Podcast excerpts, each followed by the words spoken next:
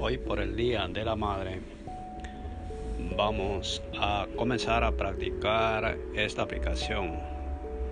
Espero pues que todo salga súper bien a partir de hoy.